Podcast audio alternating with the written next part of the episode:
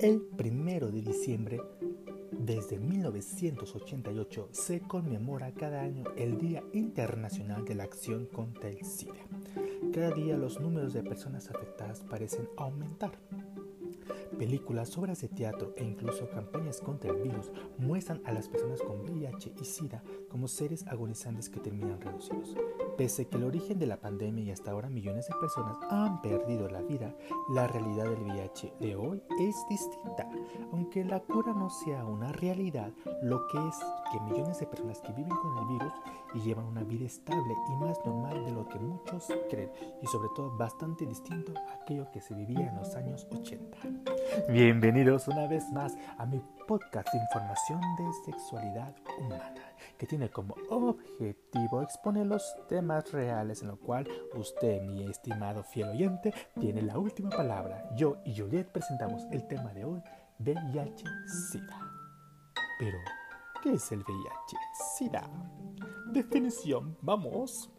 Es un virus que ataca el sistema inmune, debilitando sus defensas, haciéndolas propensas a infecciones y enfermedades. A medida que el virus avanza, la persona va cayendo en una fase terminal, culminando en una situación de inmunodeficiencia o SIDA. Por lo general, esto puede tardar de 2 a 15 años en manifestarse desde una etapa inicial, dependiendo del estilo de vida de cada ser humano, obviamente. Los síntomas generales son fiebre, cefalia, erupciones o dolor de garganta, inflamación de los ganglios linfáticos, pérdida de peso, y tos. Formas de contagio. Se transmite a través del intercambio de determinados líquidos corporales de la persona infectada como sangre, leche materna, semen y secreciones vaginales. No es posible infectarse en los contactos ordinarios cotidianos como los besos, abrazos o apretones de mano o por el hecho de compartir objetos personales, agua o alimentos. ¿Existen variantes? Se han identificado dos tipos de que infectan a humanos el VIH tipo 1 y el VIH tipo 2. El primero es el más extendido y causa del 99% de los casos de infección del mundo. El segundo, muy poco frecuente, tiene menor capacidad replicativa.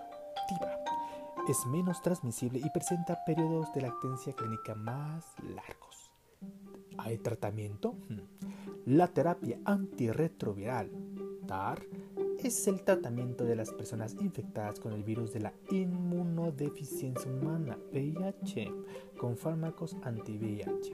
El tratamiento consiste en una combinación de fármacos que suprimen la replicación del VIH. El TAR o la terapia antirretroviral reduce la mortalidad y morbilidad entre las personas infectadas o que viven con el VIH y mejoran su calidad de vida. Los beneficios de la TAR o la terapia antirretroviral también incluye la prevención de la transmisión del VIH mediante la supresión de la replicación del virus en personas que viven con el VIH. Y recuerden, una persona que lleva ya un tratamiento y es indetectable es su situación intransmisible a la otra persona tener relaciones sexuales sin protección.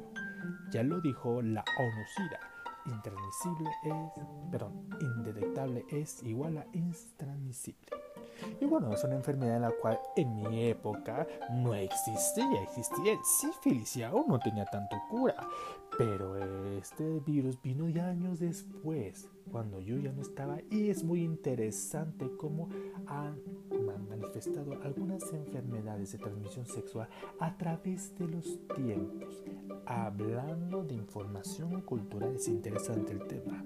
Obviamente es un tema muy delicado, un tema en el cual puede tocar a millones de personas, pero también qué sucede con esas personas que viven con VIH y que siguen tomando un tratamiento antirretroviral.